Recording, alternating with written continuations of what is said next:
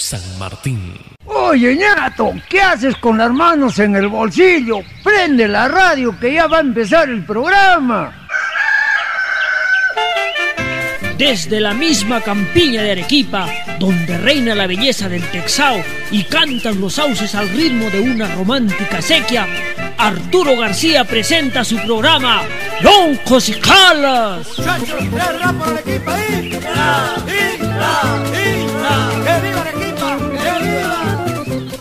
Un programa producido por arequipeños y dedicado solamente a Arequipa. Yarabíes, poemas loncos, tradiciones, pampeñas y mucho más.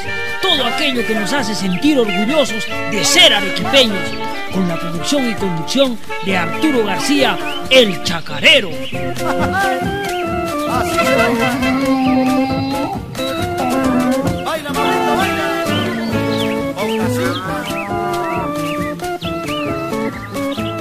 Este verso tiene su historia.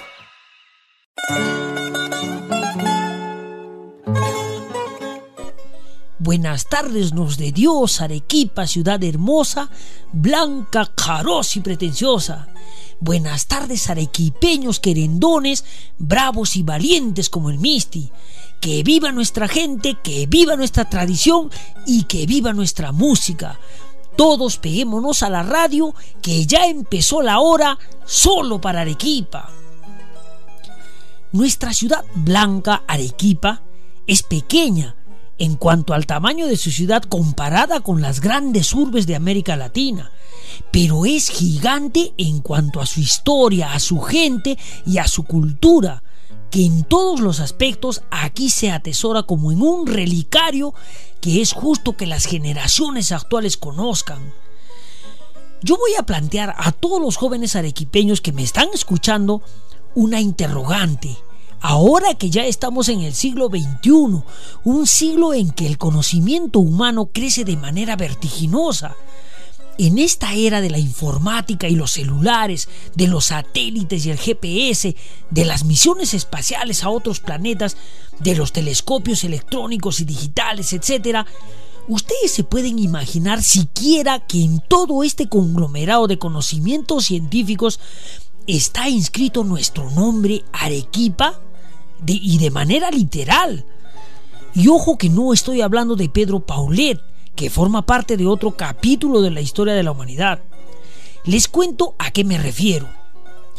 A tanto ha podido llegar la sofisticación de la investigación científica que la astronomía actual considera a Plutón ya no como un planeta, sino como un planeta menor, un planetoide o planeta enano, o lo que es lo mismo un asteroide gigante con el tamaño no suficiente para alcanzar la categoría de planeta. Por consiguiente, en Estados Unidos la comunidad científica anunció el retiro definitivo de la categoría de planeta a Plutón, ocasionando de esta manera una protesta casi mundial que exigía que se le restablezca su categoría de planeta, que siempre la tuvo y que nadie se la podrá quitar jamás es algo similar a como cuando se dijo que la Tierra ya no se consideraba el centro del universo en torno al cual giraban los planetas y el Sol, y que en realidad el planeta Tierra más bien orbitaba en torno al Sol, que era el centro del sistema solar.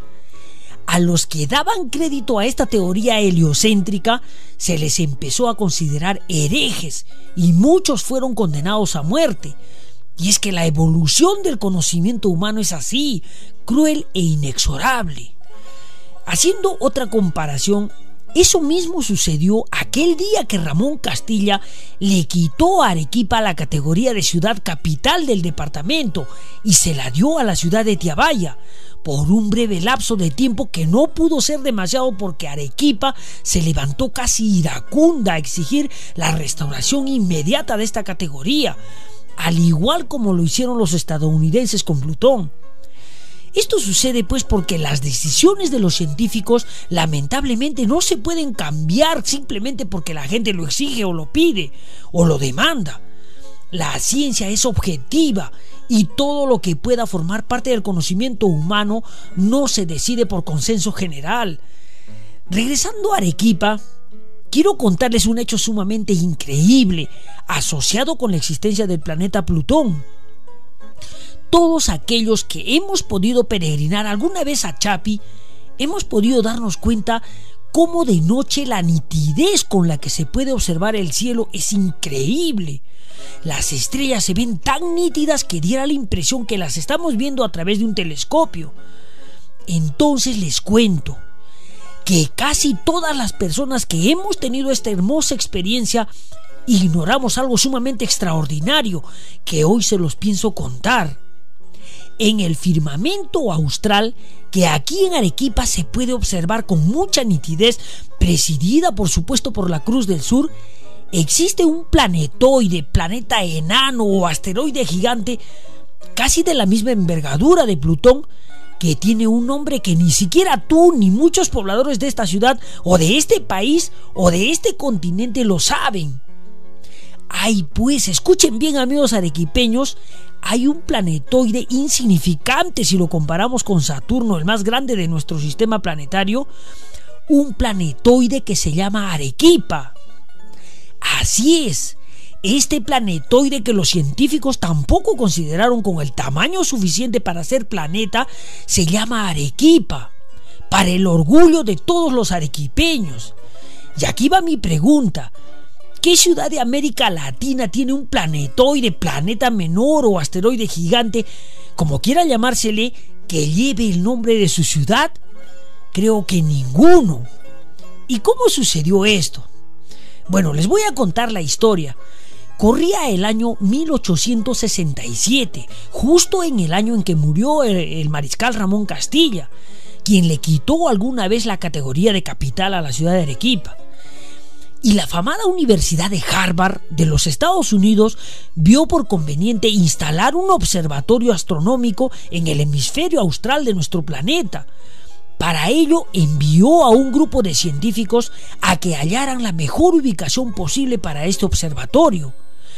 Después de haber visitado la mayoría de los países latinoamericanos, la comitiva se decidió inicialmente por la localidad de Chosica en Lima, pero las adversas condiciones climatológicas que ya todos conocemos de la capital se convirtieron en un obstáculo para el buen desempeño de los trabajos científicos y se tuvo que decidir buscar una nueva locación.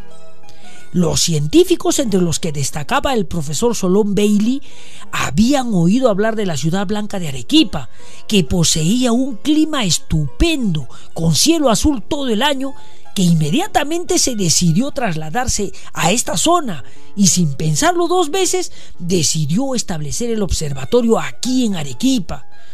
Los científicos, al llegar a la Ciudad Blanca, se quedaron pero muy impresionados, según se desprende de una carta enviada a los Estados Unidos en que entre muchas palabras dijeron es sorprendente, la ciudad es realmente bella y pintoresca, mucho mejor que cualquier otra que hayamos visitado en el Perú. Yace en medio de una extensa campiña con llanos y cerros que se extienden más allá de donde pueden ver los ojos. La ciudad está construida con una piedra blanca que a la distancia parece mármol.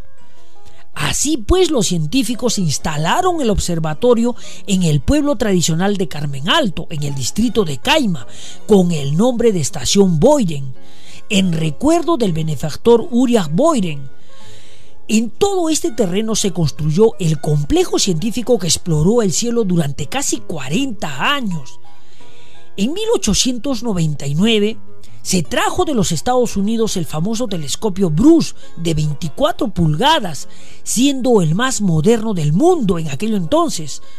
Igualmente se trajo el telescopio Bach con lentes de hasta 8 pulgadas, así como el Byron de 13 pulgadas, el telescopio Canon de 20 pulgadas y otros equipos de primer nivel. Con aquellos equipos se descubrió Febo, la novena luna de Saturno. Igualmente en el año de 1910 el astrónomo Hinckley descubrió la aparición del cometa Halley aquí en Arequipa. Asimismo se lograron importantes estudios sobre las nubes de Magallanes, que se encuentran a 163 mil años luz de la Tierra. Bueno, lamentablemente esta estación científica vio su final en 1927, en que fue desmantelado. Paralelamente, les cuento, el científico Joel Hastings Melcalf, que se encontraba en Winchester en los Estados Unidos, descubrió el asteroide 1912 QB, al que bautizaron inmediatamente con el nombre de Arequipa. ¿Por qué? Por el nombre de la sede del Observatorio Austral que se encontraba en ese entonces en esta ciudad. Esto sucedió el 7 de diciembre de 1912. Increíblemente, este se encontraba al lado de otro asteroide similar llamado Harvard, en honor a la ciudad sede de la Universidad de Harvard. Este planetoide o asteroide gigante llamado Arequipa se encuentra pues a 2,59 unidades astronómicas del Sol. Emplea 1523 días para darle la vuelta al Sol. Tiene una inclinación de 12,37 grados y su periodo de rotación es de 14 horas, es decir, el día dura 7 horas y la noche 7 horas. ¿No les parece increíble? Claro que sí. Para finalizar, solo les quiero decir que ojalá algún día nuestros científicos, o aunque sea las brujas de Guaranguillo, logren enviar una expedición a este planetoide para plantar allí una bandera de Arequipa. Y si no, más que sea un pendón de picantería con una inscripción que diga, este es un pequeño pie de patacal arequipeño, pero un paso grande para la humanidad. Soy Arturo García y este es su programa Loncos y Calas. Este verso tiene su historia. Un día me estaba lavando la cara, en eso viene mi tata y me dice, ¿para qué te laváis? Voy a la ciudad a comprar un viridí. ¿Qué? A comprar un viridí. ¿Qué wiri wiri ni wiri wiri carajo? Vaya usted a pastear la hora a la chacra. Bueno, pues. Y si viera este... ¡Ay, tatito! Me chipé. Y la burra se puso a jotimbear. Casi me bota. En eso pues sale mi Alifonsa y me dice, Hoy, ¿pande te vais? ¿No vis que mi tata me manda a pastear la burra a la chacra? Primero cantame un versito de esos que sabís. Bueno pues, pero cuidado que te vais a enamorar de ese jala calzón sin forro. Acompáñame, Andrico.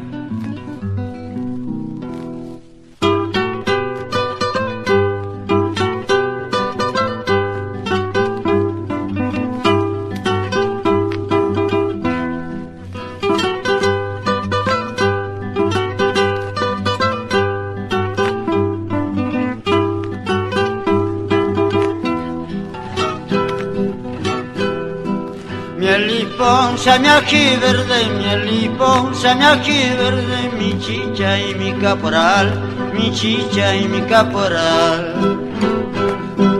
Muchos recuerdos me has dejado, muchos recuerdos me has dejado, cuando estábamos en el maizal, cuando estábamos en el maizal.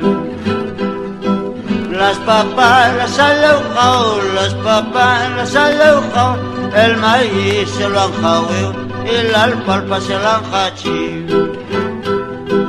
Las papas las han las papas las han el maíz se lo han y la alfalfa se la han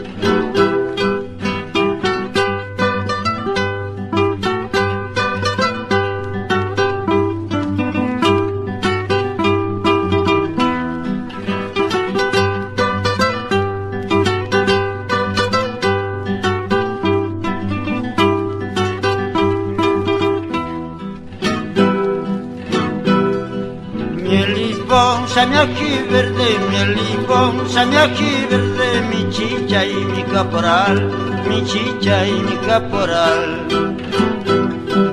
Muchos recuerdos me han dejado, muchos recuerdos me han dejado, cuando estábamos en el maizal, cuando estábamos en el maizal.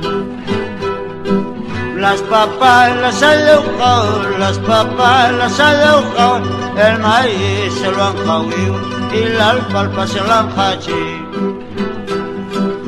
Este es el remate, cholita, de los paucarpatas, cholita, que siembran lechugas, palomitas y recogen nabo. Este es el remate, cholita, de los paucarpatas, cholita, que siembran lechugas, palomitas y recogen. Ahora sí que me la como, ahora sí que me la como con papas culiatas. Ahora sí que me la como, ahora sí que me la como con papas nata.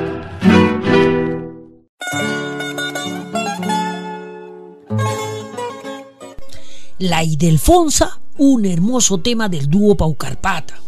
Y ya lo hemos dicho muchas veces, en realidad son los que mejor entonan la música popular arequipeña, debido a que en su interpretación dejan aflorar naturalmente el dejo arequipeño del campo del lonco. Por ello es que dicen con mucha gracia Elifonsa a la Idelfonsa, como así la llaman los loncos.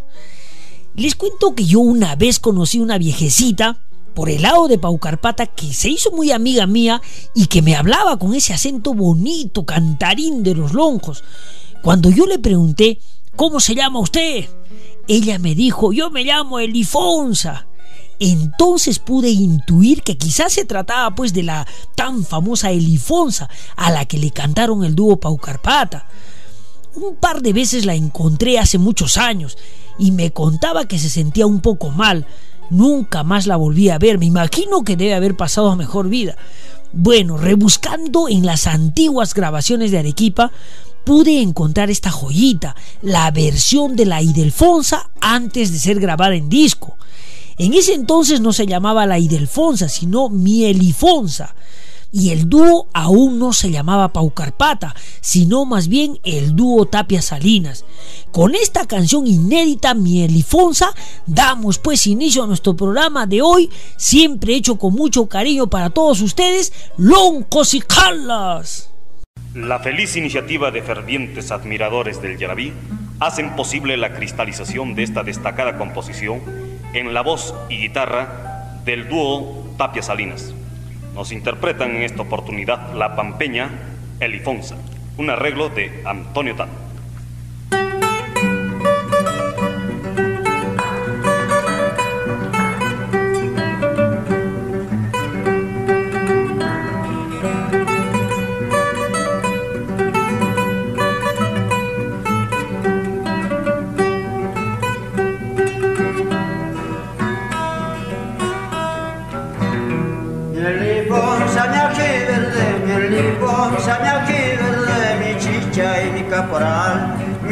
Chicha y caporal.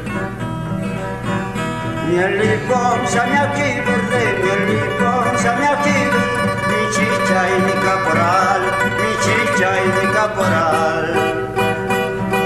Muchos recuerdos me dejado, muchos recuerdos me dejado, cuando estábamos en el maizal, cuando estábamos en el maizal.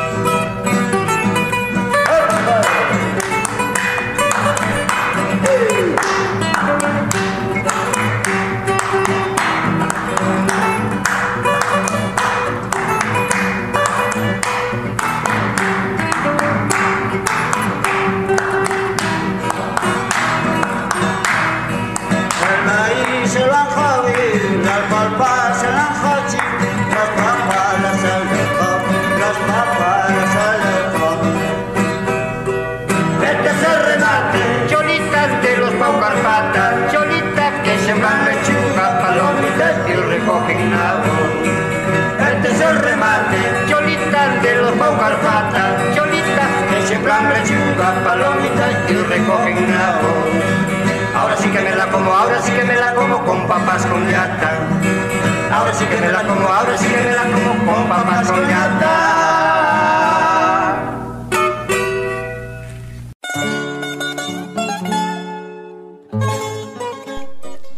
Mielifonsa Ahí estábamos escuchando al dúo Paucarpata, don Antonio Tapia Arenas el Chocomel y Andrés Salinas Linares el Andrico. Como dice Luis Pareja Rivero en su libro Arequipa y su música, son los más genuinos representantes del cantar lonjo arequipeño. Esta es una grabación de 1975 Artísticamente los unió pues la guitarra y el tremendo cariño por la música y la tierra que los vio nacer y crecer, Pau Carpata. En realidad ambos estaban vinculados eh, familiarmente. Les cuento que Antonio estuvo casado con Pastora Salinas Ortega, prima de Andrés. Antonio entonces era mayor y enseñó a tocar la guitarra a muchos jóvenes del pueblo tradicional de Paucarpata, entre ellos el mismo Andrés, quien inclusive lo superó. Por ello, Antonio hacía la primera voz y segunda guitarra, y Andrés la primera guitarra y segunda voz. Ambos eran muy queridos en la campilla de Paucarpata y era común verlos cantando en las fiestas patronales y aniversarios.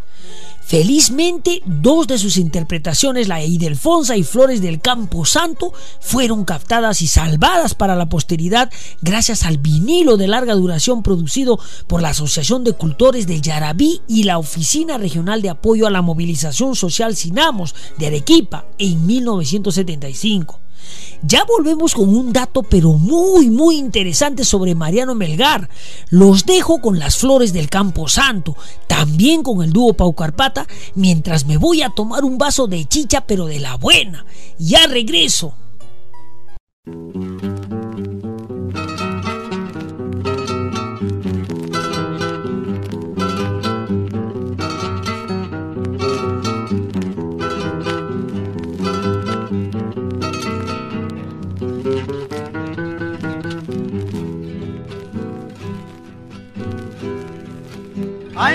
Sé qué tiene las flores del Campo Santo. Ay, no sé qué tiene las flores del Campo Santo. Que cuando las mece el viento, mi vida parece que están llorando. Que cuando las mece el viento, mi vida parece que están llorando. Tú tienes una trenza que parte tu frente igual Tú tienes una trenza que parte tu frente igual. Quisiera peine de nácar mi vida para poderla peinar. Quisiera peine de nácar mi vida para poderla peinar. Ahora, compadre.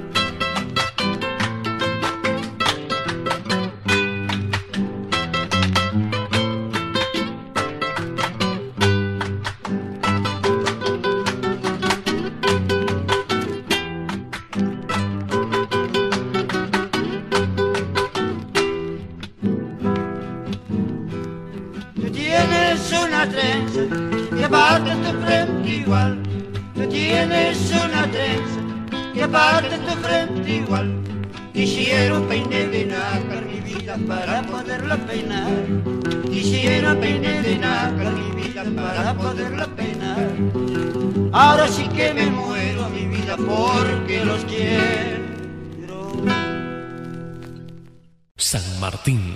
Oye, ñato, ¿qué haces con las manos en el bolsillo? Prende la radio que ya va a empezar el programa.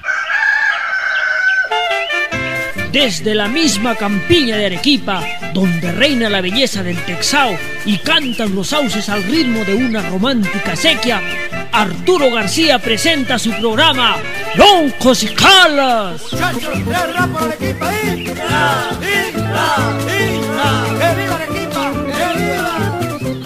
Un programa producido por arequipeños y dedicado solamente a Arequipa.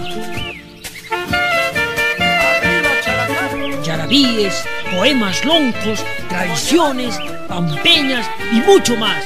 Todo aquello que nos hace sentir orgullosos de ser arequipeños, con la producción y conducción de Arturo García, el chacarero.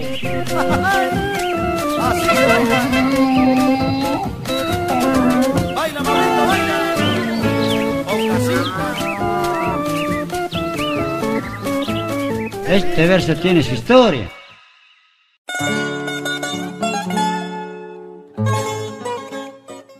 Amigos arequipeños, soy Arturo García el Chacarero.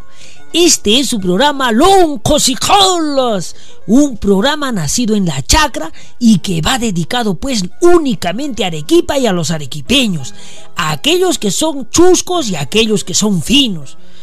Hay mucho que hablar de Arequipa y de los arequipeños, por supuesto.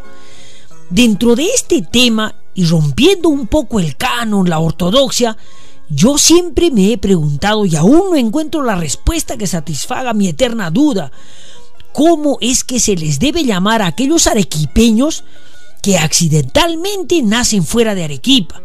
Tal es el caso más célebre del afamado escritor, filósofo y diplomático Francisco García Calderón Rey, hijo del gran arequipeño presidente de la República, Francisco García Calderón. ¿Por qué cito este caso? Porque Francisco García Calderón, quien tras la ocupación chilena de Lima durante la Guerra del Pacífico, la Junta de Notables lo reconoció como presidente provisional del Perú, estableciendo su sede de gobierno en Magdalena en marzo de 1881.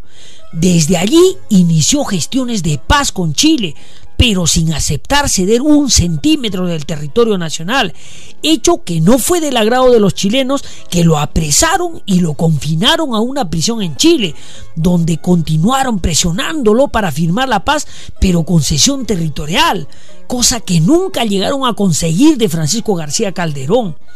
Pero lo controvertido de este tema es que en el cautiverio su esposa da a luz a su hijo también llamado Francisco. Ahora yo me pregunto, ¿a ese hijo debemos considerarlo chileno? ¿O más bien un peruano obligado a nacer en una tierra extraña? En realidad es una cuestión bastante complicada, que solo tiene su respuesta en el derecho internacional, que aplica a este caso la nacionalidad por ius sanguinis, o derecho de sangre, que es el criterio jurídico que establece que una persona adquiere la nacionalidad de sus ascendientes por el simple hecho de su filiación biológica o incluso adoptiva, aunque el lugar de nacimiento sea otro país. Por lo tanto, Francisco García Calderón Rey debo considerar que no es chileno, es más bien peruano y arequipeño por derecho de jus sanguinis. Regresamos con el caso de Doris Gibson, hija del poeta arequipeño Percy Gibson, que a punto de abordar su madre el barco en el Callao para venir a Arequipa a dar a luz a Doris, se adelantó el parto y tuvo que nacer limeña. Entonces, Doris Gibson dejó de ser arequipeña por este hecho fortuito. ¿Qué dirá el derecho internacional? Porque Arequipa, valgan verdades, es otra república. Ya regresamos.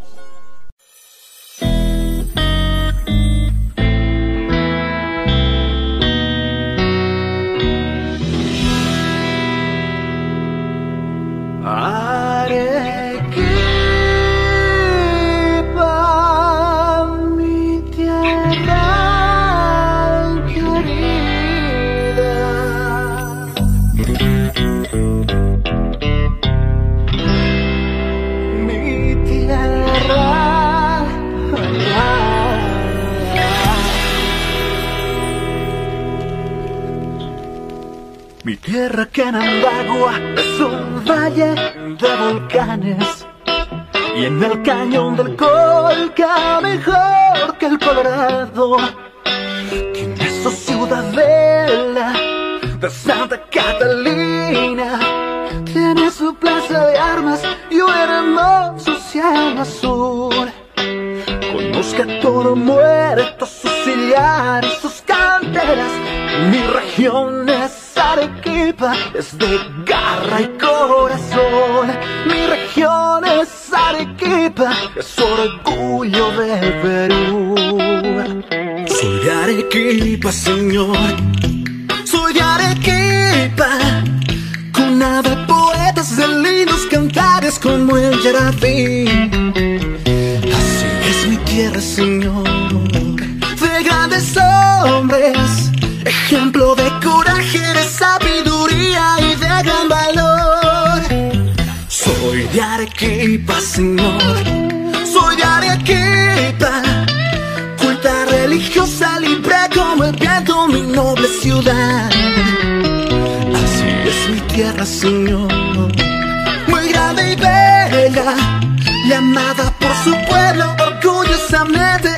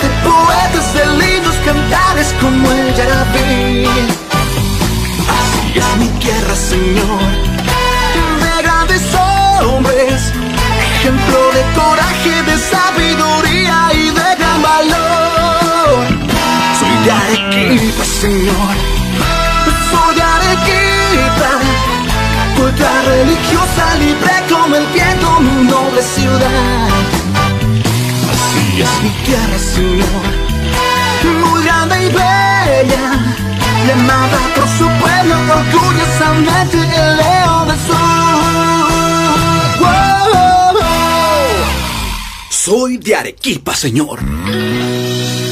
Soy de.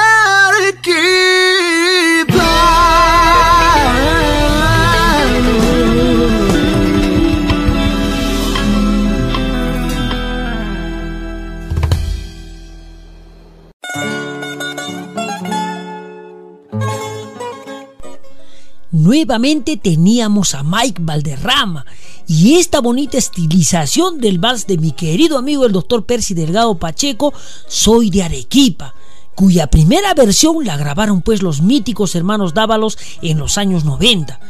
Bueno, estamos tratando un tema un poco polémico, la nacionalidad arequipeña.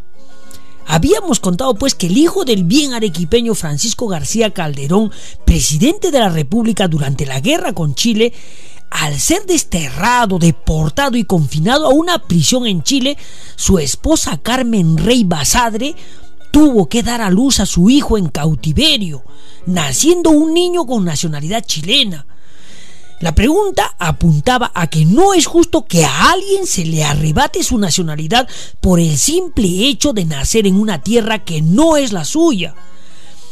A esta hipótesis que yo considero justa, la ampara pues el derecho internacional que dice que ese niño llamado también Francisco no es chileno, como aparece en todas las biografías, sino que más bien es peruano 100%, por el principio de jus sanguinis o derecho de sangre, que es el criterio jurídico que establece que una persona adquiere la nacionalidad de sus ascendientes por el simple hecho de su filiación biológica, aunque el lugar del nacimiento sea otro país. Bueno, y si un arequipeño nace en otra localidad del país por accidente o casualidad, ¿nos asiste también este derecho de consanguinidad? Eso es lo que le sucedió a la hija del poeta arequipeño Percy Gibson, que su madre, a punto de abordar el barco que la traería a Arequipa, se adelantó el parto y tuvo que nacer en el Callao. Por lo tanto, se convirtió en limeña sin que ella lo quisiera y tuvo que renunciar a su nacionalidad arequipeña. Cuando una vez se le preguntó a Doris Gibson si se consideraba limeña o arequipeña, ella respondió, es más provocativo decir que soy arequipeña. Y es que en verdad, a pesar de haber nacido en Lima, Doris tiene por estirpe y temperamento muchísimos de los rasgos que tornan en inconfundibles a los habitantes de la Ciudad Blanca. Además, el asunto de la nacionalidad fue pura casualidad, cuenta ella. Todo estaba previsto para que el acontecimiento se dé en Arequipa. Inclusive sus padres, el poeta Percy Gibson y Mercedes Parra del Riego, ya estaban cómodamente instalados en el buque alemán que los transportaría del Callao a Mollendo. Pero Doris decidió manifestar su primera rebeldía arequipeña y abrió los ojos en la limeñísima calle de Orejuelas. Luego la tuvieron que bautizar en la iglesia de San Sebastián y no en la catedral de Arequipa como estaba previsto.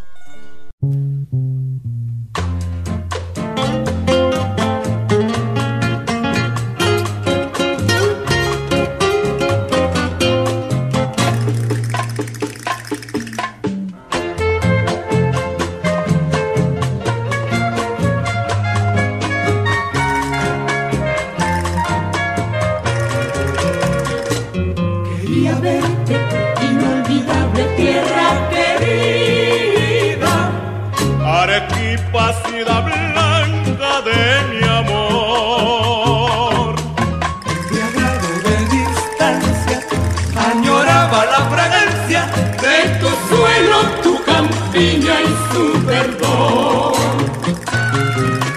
Embriagado de distancia, añoraba la fragancia de tu suelo, tu campiña y su perdón.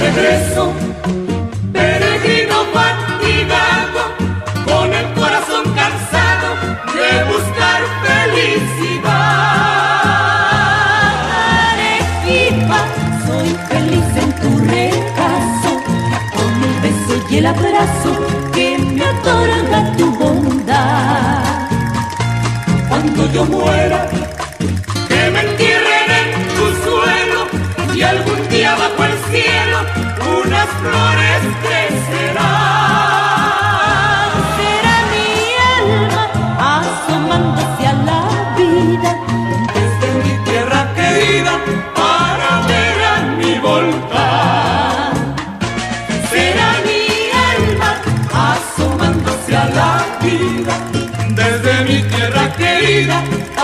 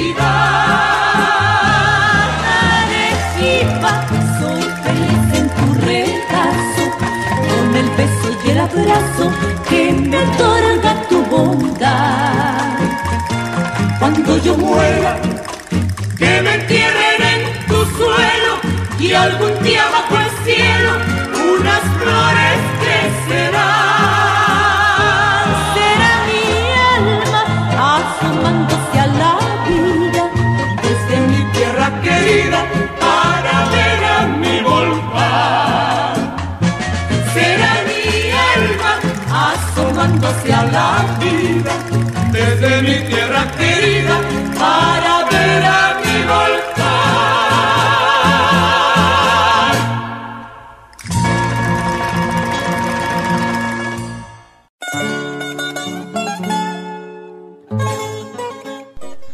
Bueno, hablemos un poquito más de esta arequipeña de sangre, Doris Gibson, que aunque ustedes no lo crean, se convirtió en una afamada periodista que se codió con grandes personajes de la época, como José Sabogal, Enrique Camino Brien y Julia Codecido. Empezó trabajando en el diario La Prensa de, Pedro Beltrán. Asimismo tuvo un romance con el pintor Cérvulo Gutiérrez, Vivió en Argentina por muchos años, después de lo cual regresó al Perú y en 1950 fundó la revista Caretas. Durante los años 50 asistía a la peña literaria Pancho Fierro. Ahí trabaría amistad con diferentes figuras como Emilio Adolfo Westphalen, César Moro o Sebastián Salazar Bondi. Después conocería al Nobel Mario Vargas Llosa, a la notable compositora e investigadora nacional Alicia Maguiña, con quien departiría almuerzos en su departamento de Girón Camaná en el centro de Lima y en el recordado restaurante El Suizo en la playa de la Herradura. También tuvo lazos amicales con el decimista Nicomé de Santa Cruz, el presidente Fernando Belaúnde Terry y Ciro Alegría. Falleció el 23 de agosto del 2008 en Lima a la edad de 98 años. En una entrevista realizada casi ya en las postrimerías de su vida, ella contaba muy nostálgica y decía, los recuerdos de mi infancia en la tierra de mis antepasados, los Gibson, son fugaces pero gratos. Vivíamos en una casa grandota que fue de los Moller y que quedaba pasando el puente Bolognesi. También estuvimos un tiempo en la Quinta Romaña.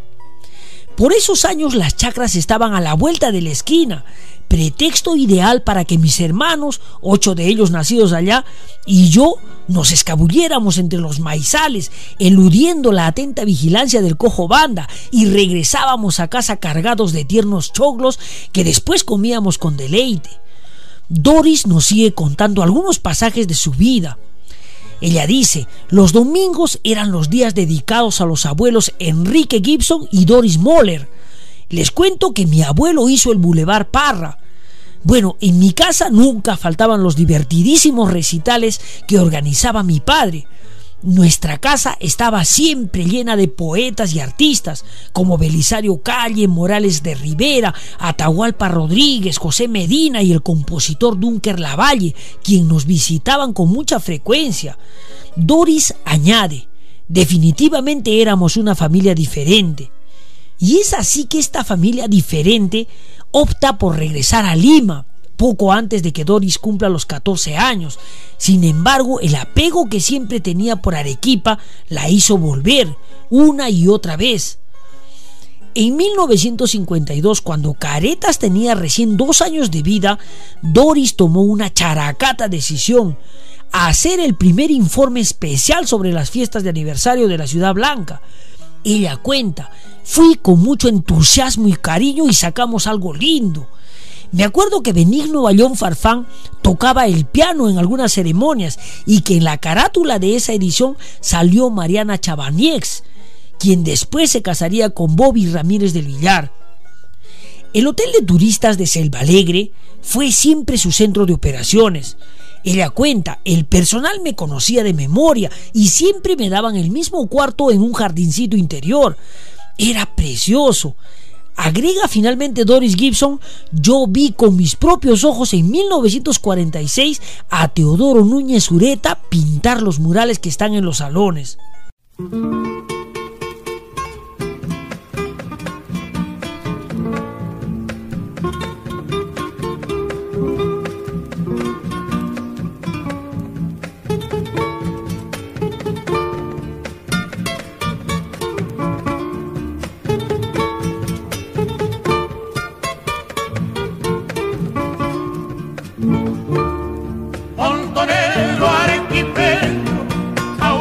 acabó la guerra, ahora que acabó la guerra, guarda tu viejo uniforme, galonado con heridas, galonado con heridas, ha luchado en bandolera por tu divisa y caudillo, pero es preciso que ahora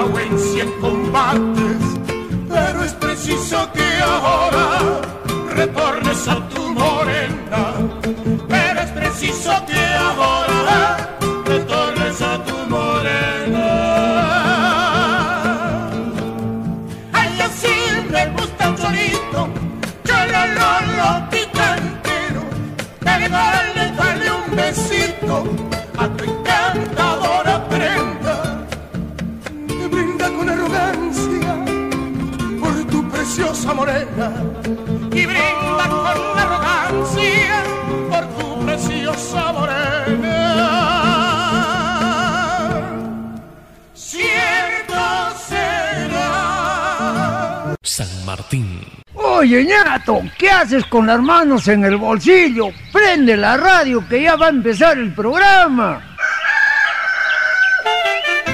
Desde la misma campiña de Arequipa, donde reina la belleza del Texao y cantan los sauces al ritmo de una romántica sequía, Arturo García presenta su programa Loncos y Calas. Muchachos,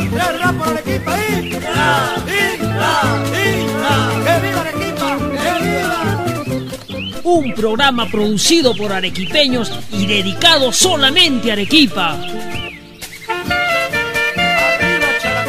Yarabíes, poemas loncos, tradiciones, pampeñas y mucho más. Todo aquello que nos hace sentir orgullosos de ser arequipeños.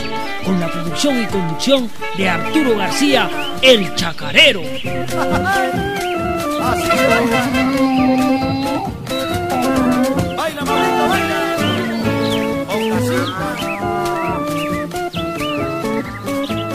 Este verso tiene su historia.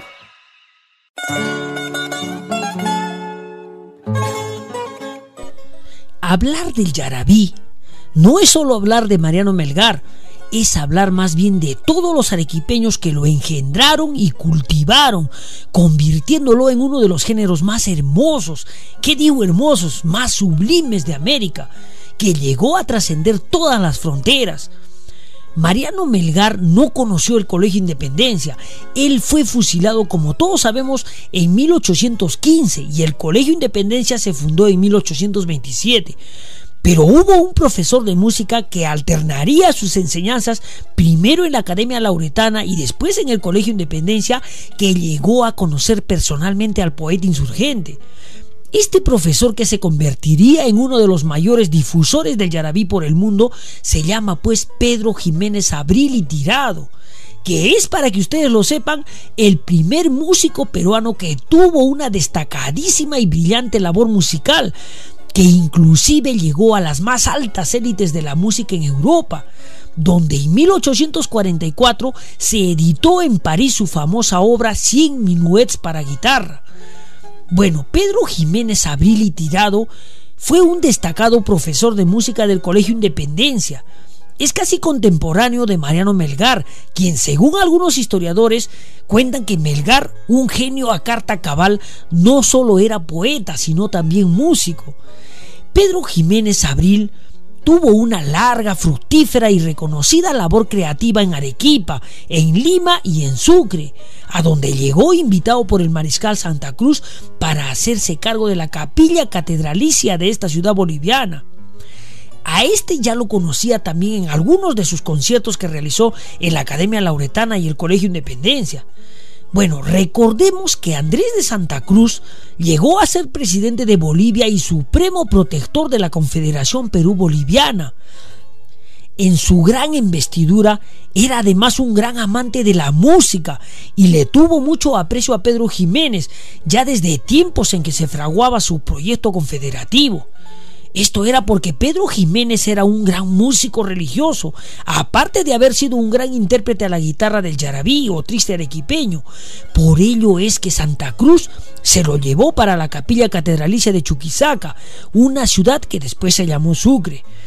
Regresamos con la travesía de Pedro Jiménez, que llegó a codearse con los más grandes maestros de la música lírica de Europa de aquella época y donde dio a conocer por primera vez el yarabí arequipeño. No se muevan.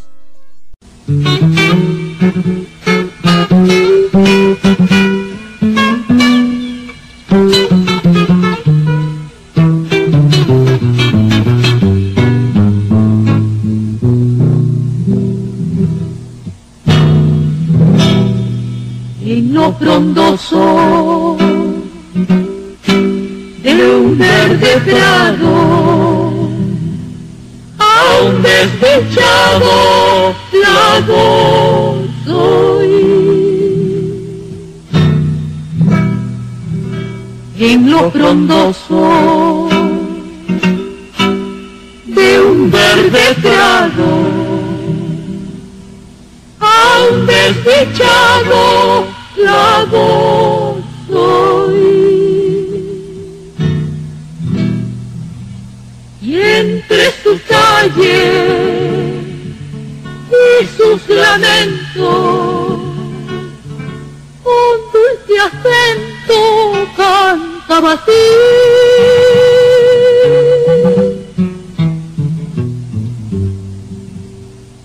Amor infame,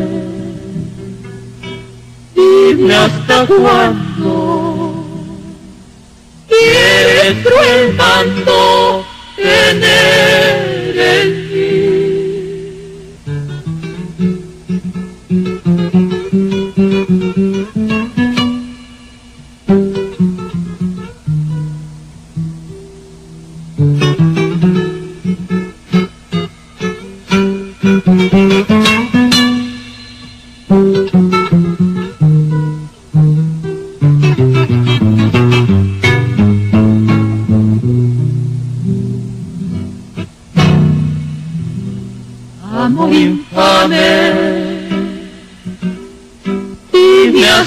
cuándo quieres tú el mando tener en ti.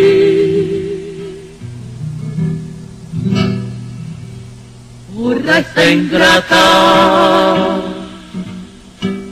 del pecho mío no más impío me hagas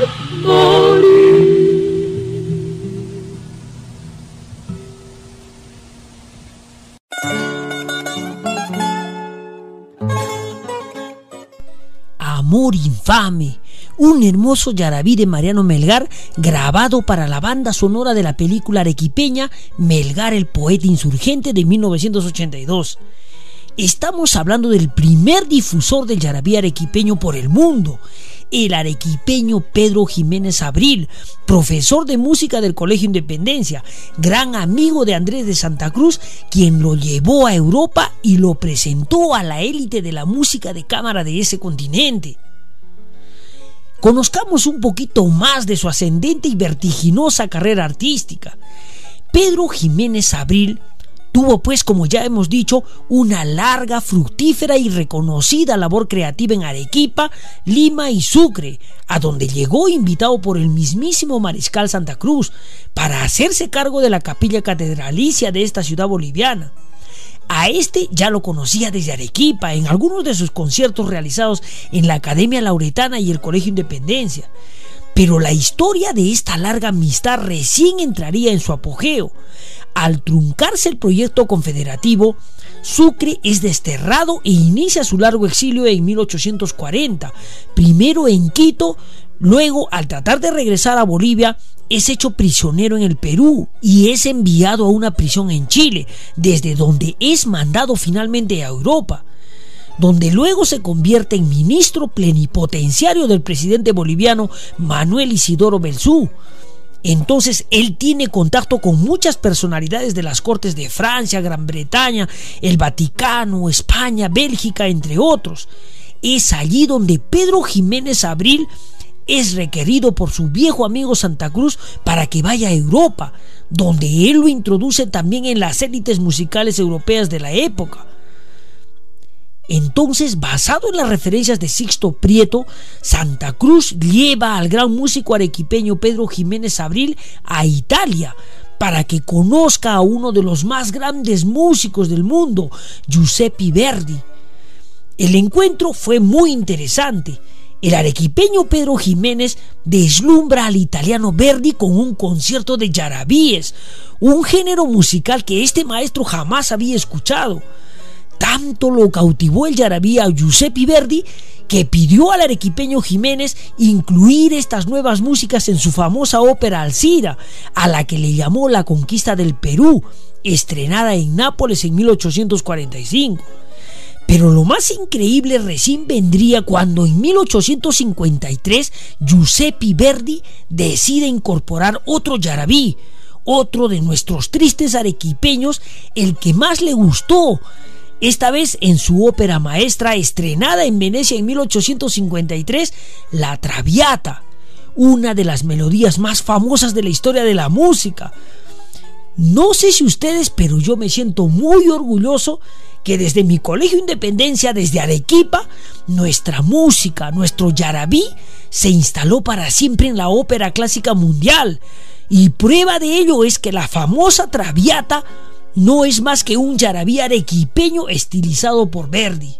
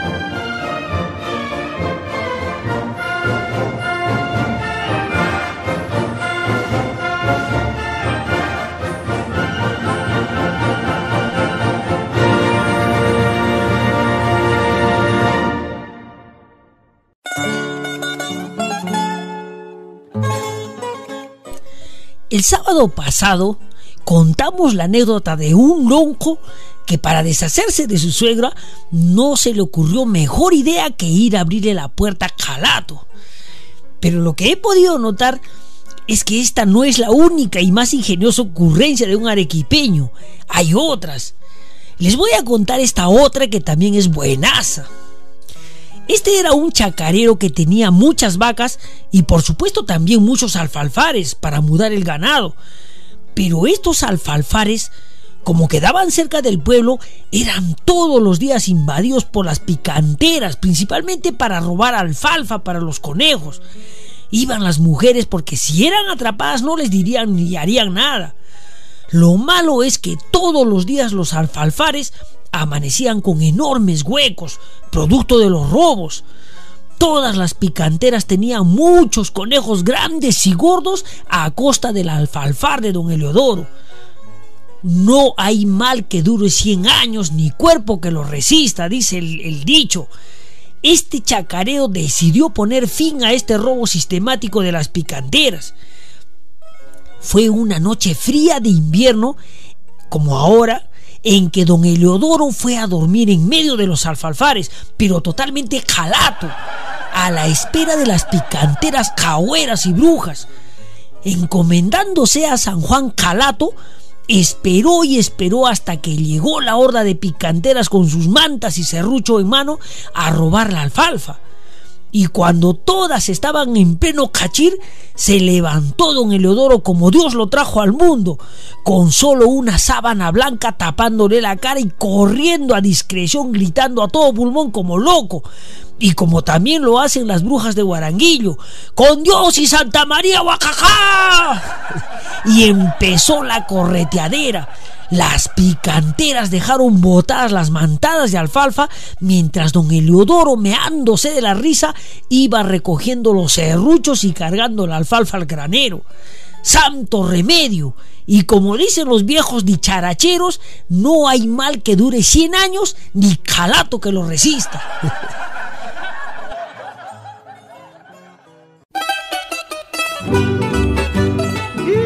La cosecha de los lonjos siempre terminaba en jarana. El gualali nunca faltaba. Era el premio a su trabajo. Comenzaba con un carajo y terminaba en la mañana. Estrujando sus guacalis metían la mano los capitanes. Don Santos Yoque con vino, Don Pancho Cabullas con trago y con la chicha el patrón tacaño. El Bartolo con el Valentín tocaban las dos guitarras, el Apolinario y el Eustaquio con su gruesa voz cantaban, mientras que el Policarpio y el Gempiu del Melesio con fuerte trago sonjaban.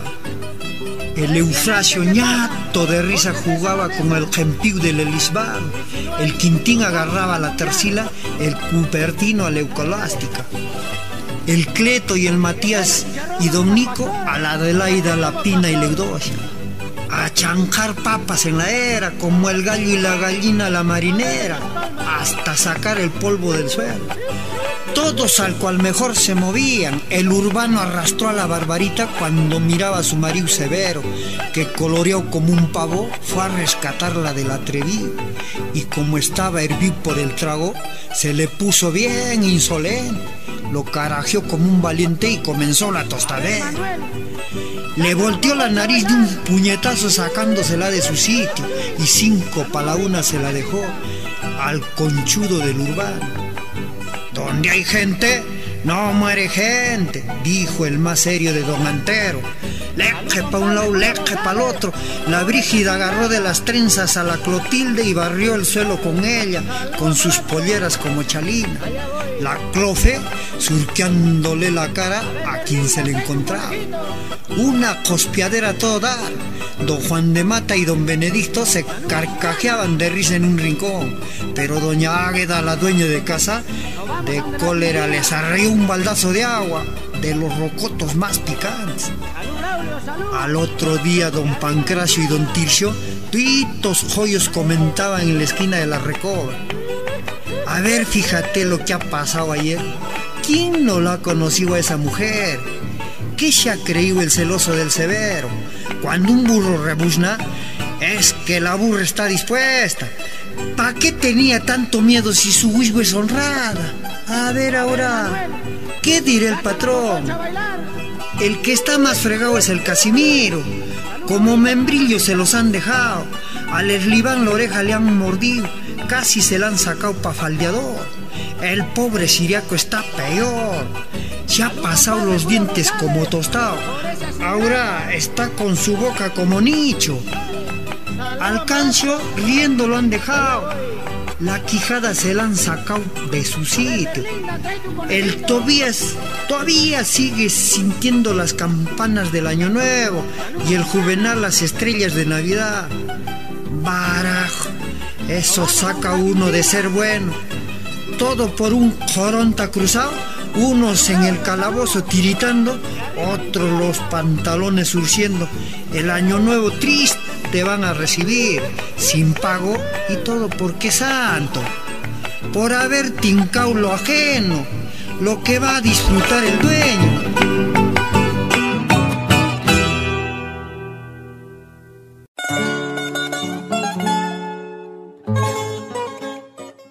El poeta lonco don Félix García Salas y el poema El Gualali, una estampa típica de lonco después de un día de trabajo en la chacra. Bueno, quiero ahora darles una buena noticia.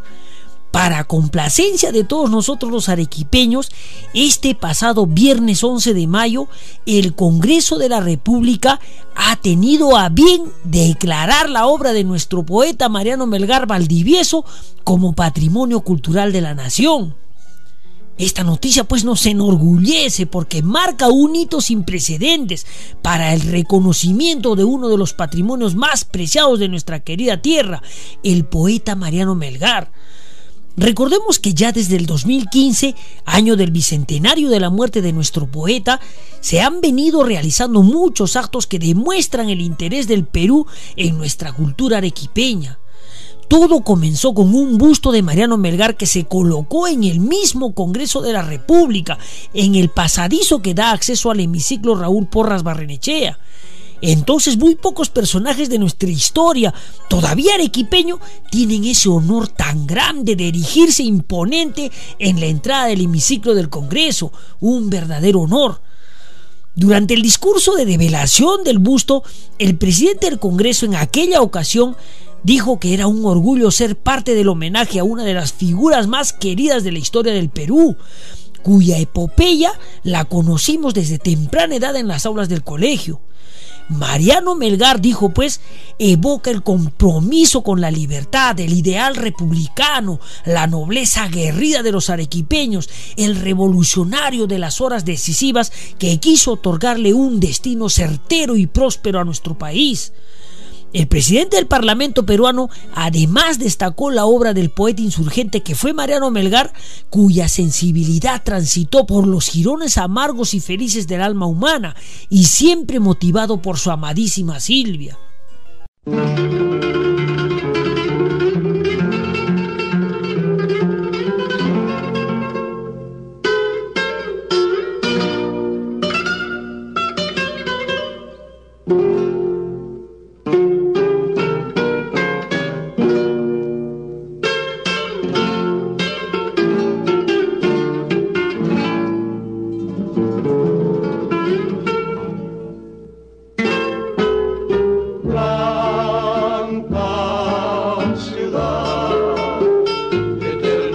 azul puro sol, baños de mi lado, eterno cielo azul puro sol, en donde me crié.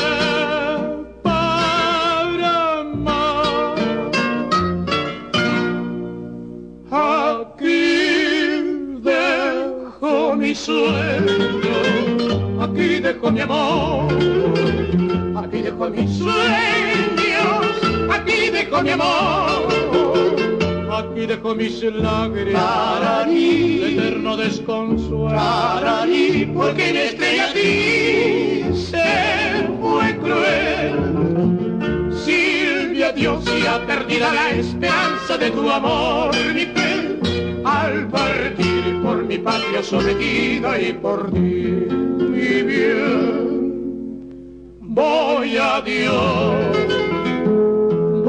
voy a Dios, adiós, adiós.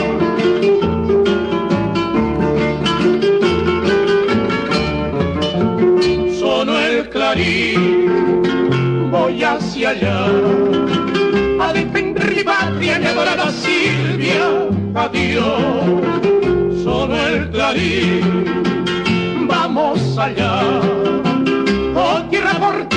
Oír quiero yo y todos como no. Paloma blanca, ciudad de mis ensueños, coloso mi instinto, guardián de mi ciudad, ansío, libertad y amor. Ansío, libertad y amor.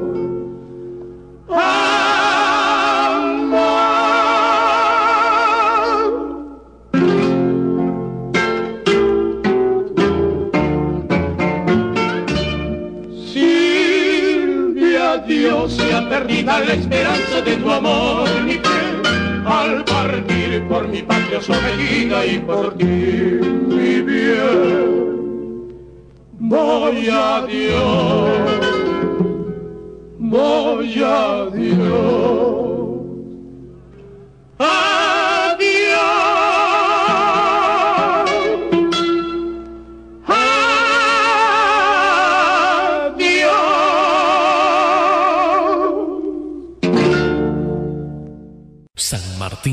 Oye, ñato, ¿qué haces con las manos en el bolsillo? Prende la radio que ya va a empezar el programa. Desde la misma campiña de Arequipa, donde reina la belleza del Texao y cantan los sauces al ritmo de una romántica sequía, Arturo García presenta su programa Loncos y Calas.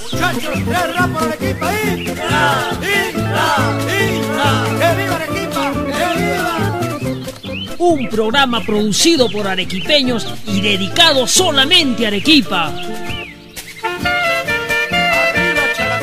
Yarabíes, poemas loncos, tradiciones, pampeñas y mucho más. Todo aquello que nos hace sentir orgullosos de ser arequipeños. Con la producción y conducción de Arturo García, el chacarero.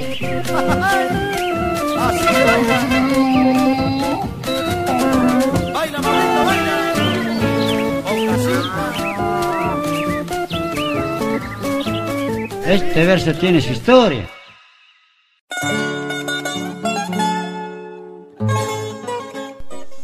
Amigos arequipeños, los saluda Arturo García el Chacarero y los invito pues a que sigan sintonizando nuestro programa Loncos y Colos, un programa que sale todos los sábados como el pan caliente, crocante para hablar de nuestra Arequipa y sus hijos. No se olviden que aquellos que quieran volver a escuchar el programa solo tienen que poner en YouTube Loncos y Calas y la fecha en que fue emitido o el número del programa. El programa de este sábado, por si acaso, es el número 85. Les voy a contar un caso bastante interesante que sucedió casi a inicios de la colonia en tiempos de la Intendencia de Arequipa. En ese tiempo existía ya un pueblo que siempre ha vivido en un clima extremo. Este es pues Poxi, que se halla en plena serranía en una meseta que se extiende casi a lo largo de las faldas del Pichu Pichu. Por ende, está formado por una serie de cadenas de cerros que forman quebradas y hondonadas. Bueno, su clima es frío e inclemente, donde domina la soledad propia de la puna. No obstante, posee manantiales y que son aprovechados para la agricultura y para el uso doméstico. Por estas condiciones extremas, su población tomó una decisión histórica. Todos decidieron en consenso trasladar la capital y realizar una migración total hacia la parte baja de esta comarca, un lugar donde había un clima favorable, casi un valle apropiado para el cultivo de diversos frutales, así como maíz, papas y zapallo se empadronó a todas las familias y se les otorgó parcelas que empezaron a trabajar. Cuenta la tradición que después de establecerse ya todos en la parte baja, más o menos después de 50 o 60 años, las condiciones climáticas en la parte alta donde estaba Poxi originalmente, la antigua capital, cambiaron desapareciendo las heladas y las excesivas lluvias, lo que motivó que muchas de las familias que emigraron a la parte baja retornaran nuevamente a su lugar de origen, dejando en la parte baja un nuevo pueblo ya formado. Este pueblo que se formó con los migrantes de Poxi tomó el nombre de Mollevaya, debido a la enorme cantidad de molles que allí crecían. Este pintoresco lugar más tarde, un 27 de mayo de 1952, no hace mucho, dejó de ser un anexo de Poxi y se independizó convirtiéndose en el distrito de Mollevaya, pueblo turístico y progresista, pueblo de chacareros y peleas de toros, un pueblo que tiene el batán más grande del mundo y el más tradicional tauródromo de Arequipa dedicado únicamente a las peleas de toros. Desde este programa hacemos pues llegar a este distrito un gran saludo y abrazo por su cumpleaños, que será mañana. Feliz aniversario Mollevaya.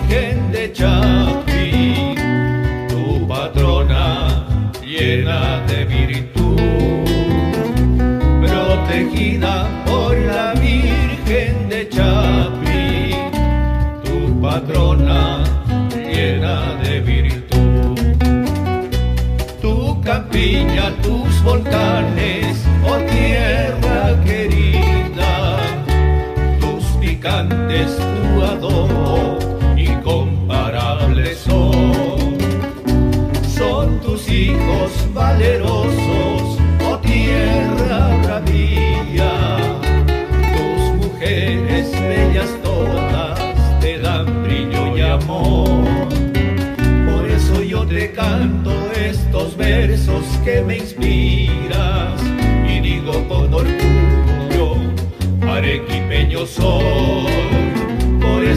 te canto estos versos que me inspiras y grito con orgullo, arequipeño soy.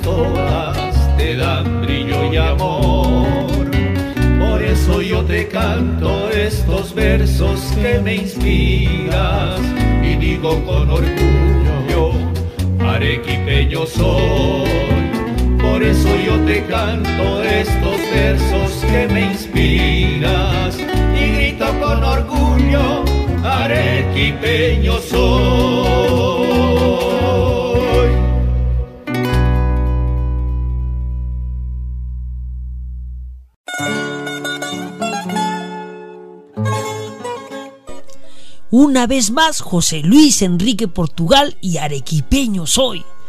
Estamos contentos en anunciar pues que mañana domingo 27 Mollevaya está de aniversario, cumple 65 años. Entonces, ¿cómo no aprovechar la oportunidad de contar algunas anécdotas y estampas de este hermoso pueblo? Según me cuenta mi amigo don José Rodríguez Quequesana, este distrito guarda mucha historia relacionada a su señorío y desarrollo. Es un terruño maravilloso por su paisaje. Visitar Mollevaya trae a la mente muchos recuerdos para quienes lo han hecho y para otros de mucha nostalgia en querer volver a su tierra. Recuerdos como el juego ancestral de los files, los recordados duraznos, sus huertas, el aini, las pozas de la sirena, las bateitas, las fiestas de Santa Ana, de Jesús Nazareno o la Inmaculada Concepción que duraban más de ocho días. Por su aniversario se viene preparando pues un extenso programa que ya se ha venido llevando a cabo como el día sábado 20 en que se realizó el primer desfile corso en las Pampas de Santa Ana, convertido ya casi en una ciudad por el marco urbano que se le está dando. Por otro lado, el día 21 se realizaron las grandes peleas de toros en el Tauródromo o Coloso de Toros y este domingo 27, o sea mañana, desde las 8 de la mañana se realizará la ceremonia protocolar y la gran parada cívica en la Plaza del Distrito para luego terminar con una fiesta popular.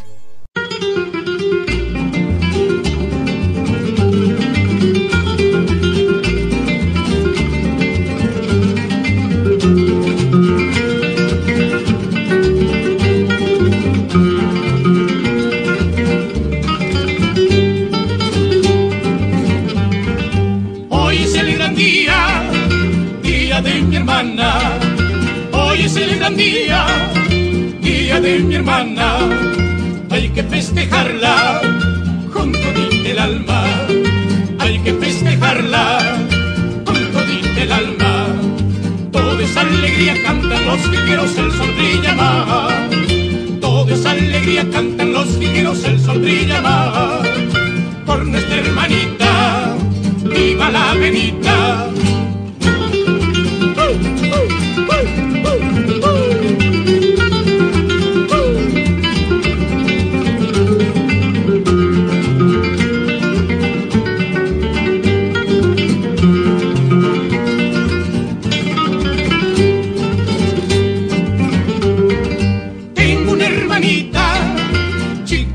Tengo una hermanita, chiquita y bonita. Corazón del misti, alma de su cielo. Corazón del misti, alma de su cielo. Todos alegría cantan los guerreros, el sol brilla más. Todos alegría cantan los guerreros, el sol brilla más. Por nuestra hermanita, viva la Benita.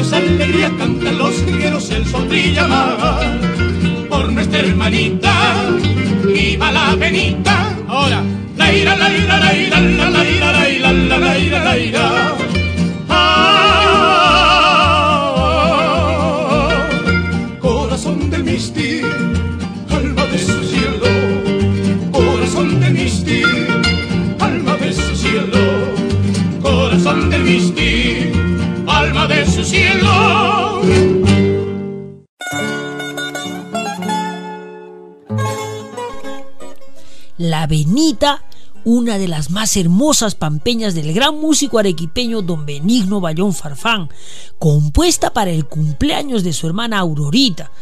Bueno, ya vamos a hacer un especial de este gran músico del que ya se acerca su aniversario de fallecimiento, un 12 de julio de 1957. Bueno, se me viene a la memoria una anécdota de este gran músico que quiero contarles con el permiso, por supuesto, de su hijo, mi gran amigo, el doctor Reinaldo Bayón Medina.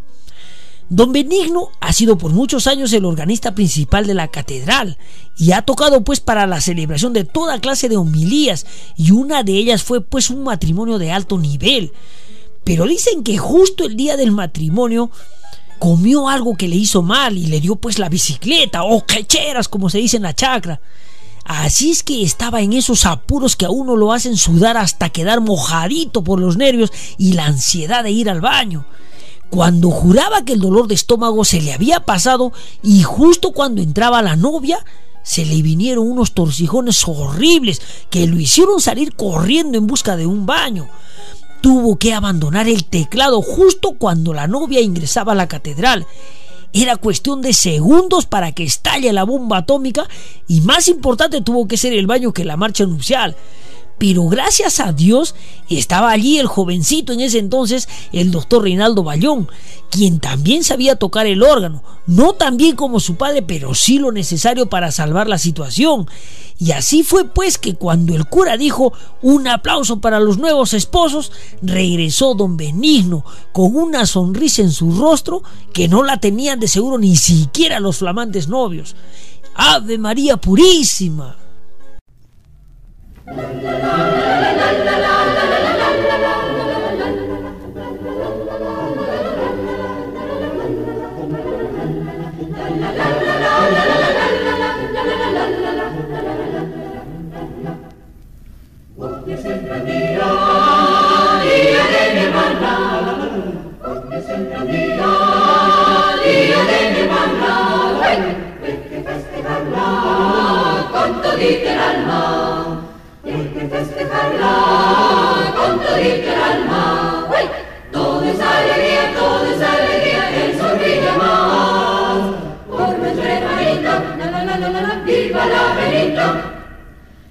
la la la la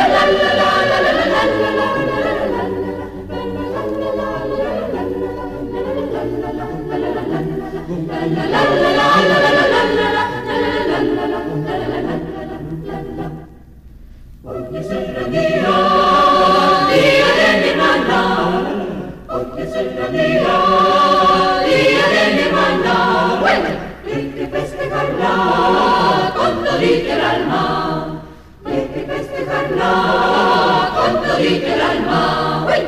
Todo es alegría, todo es alegría, que sonríe más. Por nuestro hermanito, la la la la la, la viva la Benito. La, la, la, la.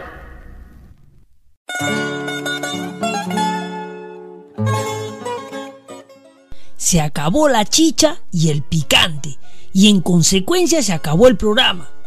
Antes de subirme al burro, quiero mandar saludos a todos los arequipeños que me sintonizan sábado a sábado. Para mí son el máximo aliento para seguir adelante. Quiero dar la bienvenida a mis primos los Montoya Salas de Arancota, hijos de mi tía Baltasara, quienes se incorporan a esta gran audiencia de hinchas. Por otro lado, quiero hacer llegar un saludo y fuerte abrazo a mi gran amiga la señora Rosita Fernández, la dueña y promotora del Set Pro Isabela Católica, una de nuestras fieles auspiciadoras. Ella estuvo pues de cumpleaños este miércoles 23 de mayo. Allí estuvimos departiendo una bonita velada en compañía de su familia y de toda una legión de amigos arequipeños. Para ella, toda mi gratitud.